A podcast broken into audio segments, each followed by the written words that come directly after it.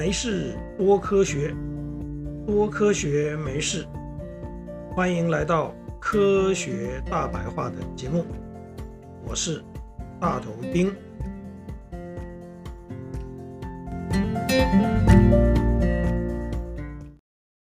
氢气不仅仅是在地球上，就是在整个宇宙，也是目前我们所知道重量最轻的气体，它的重量只有空气的十四分之一。就是因为轻，所以氢气在早年的用途之一是被当成让气球或是飞艇漂浮在空中的填充气体使用。不过，因为氢气太容易燃烧，发生危险。所以现在已经不这么用了。一九三七年，一艘名字叫做“兴登堡号”的德国飞艇在美国发生空难，仅仅三十二秒就造成整艘艇损毁，三十六个人死亡。这就是因为氢气迅速燃烧的。当然，现在的科技已经远非一九三七年可以相比。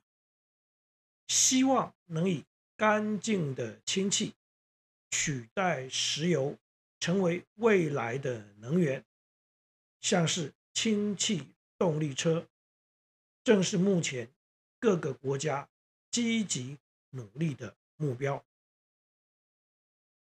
不过，这一集的节目，并不是要谈氢气跟能源的关系，而是要谈氢气跟健康的关系，而这一切跟一种叫做清水的可饮用水有关。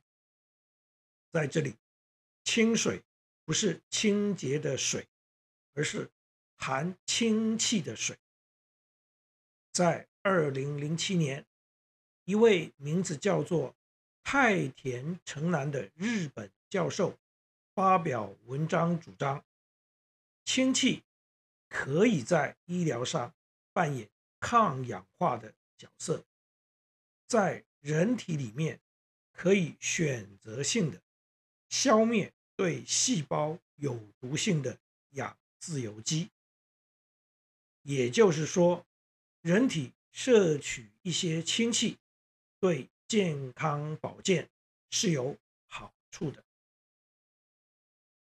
二零一六年，知名的日本女演员藤原纪香举行了一场有六百人参加的婚宴，出席的人都获得一台价值八万日元的水素水。生成机作为回礼，一时之间，在日本，水素水成为一个热门的话题。所谓的水素水，翻译成中文就是清水的意思。现在在市面上，除了有各种水素水生成机，或是称为清水机。富清水机，富是富有、富翁的富；清水杯，杯是杯子的杯；还有瓶装现成的清水瓶装饮料。这些商品宣称，清水具有从美容养颜到抗氧化、抗发炎。对抗癌症、保护心脏跟肺脏、预防老年失智症等等功效。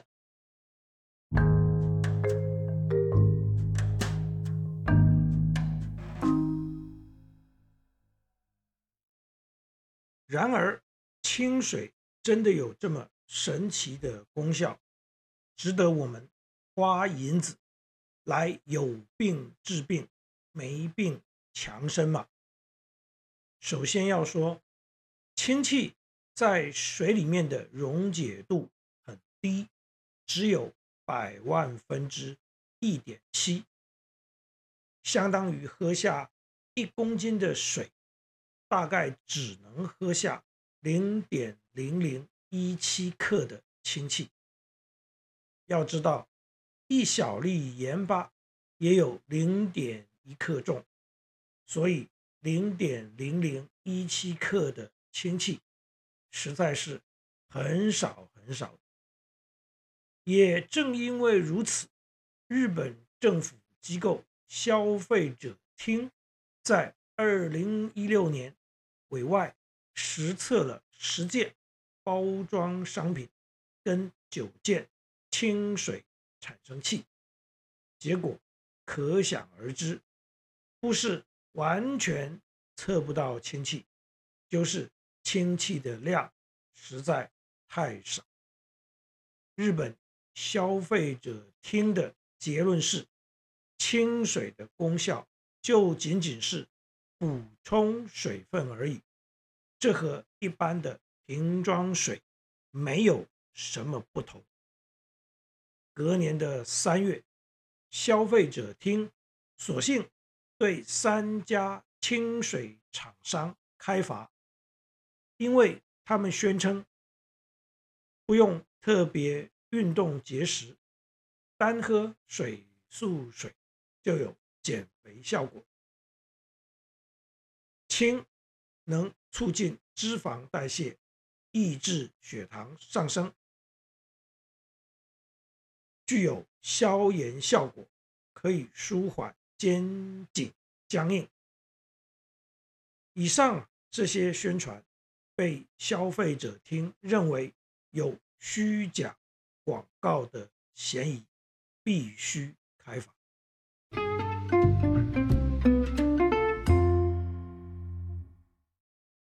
正正当当从事氢气对人体健康研究的团队大有人在，而且也发表了相当数量的研究成果跟论文。不过，这些研究有些是以动物作为实验的对象，而动物实验的结果并不能直接就说在人的身上也会有一样的效果。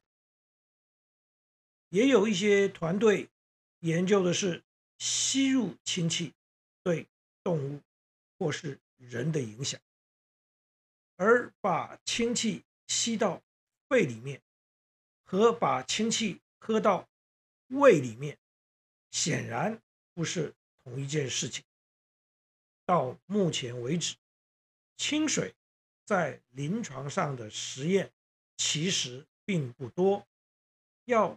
具体对清水的保健效果，或者甚至是所谓的医疗效果下结论，恐怕都还言之过早。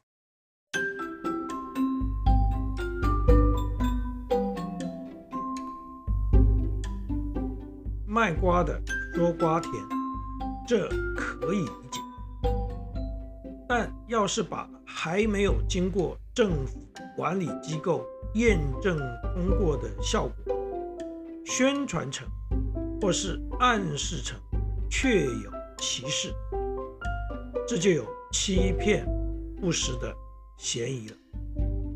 各位好朋友，谢谢您对于这一集节目的收听。如果您对这个主题有任何心得或想法，大头钉。竭诚的欢迎您跟我分享，也希望您能对这个节目给予鼓励，或是提出批评与指教。没事多科学，多科学没事。我们下一次见，拜拜。